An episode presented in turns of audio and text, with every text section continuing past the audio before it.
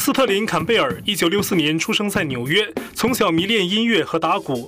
一九八六年，刚刚二十岁出头的坎贝尔就在一次巡回演出上引起国际关注。从此，他开始与多个大牌乐队和明星合作，如八十年代至今历久不衰的杜兰杜兰乐队、B 五二乐队等。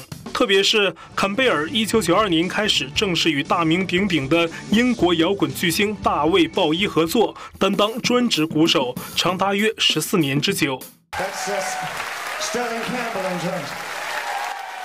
Come on, I've been doing it all my life. I, like I've been doing this since I was 12 years old, and you know it was just natural thing for me to do. So I, I put a lot of hours under the hood. You know, it was part of the job description. I drank every night. I smoked every day. I had pot every day. You know, and other crazy drugs. I was trying hard for years to break. I wanted out a long time ago. I just couldn't break the habit. 一九九六年的一天，坎贝尔在纽约上西城的河边公园散步时，刚好经过了当时法轮功的练功点，从此走上了修炼之路。Went for a walk in the park one day, and out the corner of my eye, I saw some people practicing Falun Dafa. So I went over. Conversation kept going on. I became just I don't know why I became interested, but it just it just it was like an instinctual feeling. I pick up the book and this book is speaking to me. You know, this is this is what I'm looking for. I was practicing about two weeks into the practice.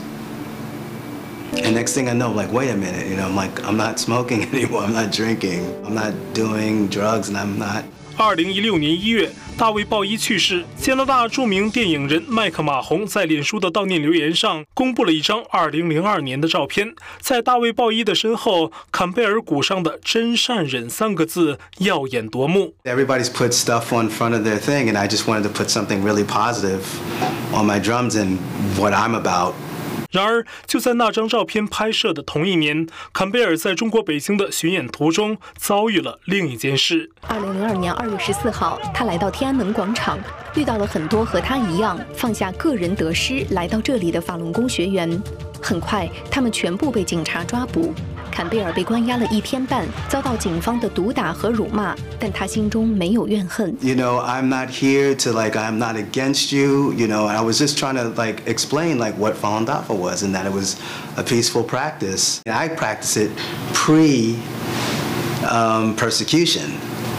Um, and before I knew anything about what was going on and what was under it, all I was reading was about very positive things, even coming out of the government about Falun Gong. 坎贝尔告诉我们，修炼法轮功成了他生活的一部分，至今已经差不多二十五年了。I'm internally grateful to Mr. Li for you know spreading this this practice. Um, it's just I can't you know I can't be more.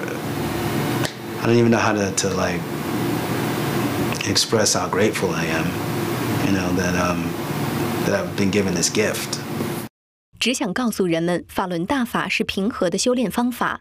巨星鼓手坎贝尔加入了海外法轮功学员的天国乐团，一年又一年，行走在海外各种庄严的游行场合，将歌曲《法轮大法好》的嘹亮旋律送给各地的观众。这一刻，没人知道他是巨星的鼓手。他和乐团其他人一样，都只有一个共同的名字，就是在逆境中坚守信仰、传播真相的法轮功学员。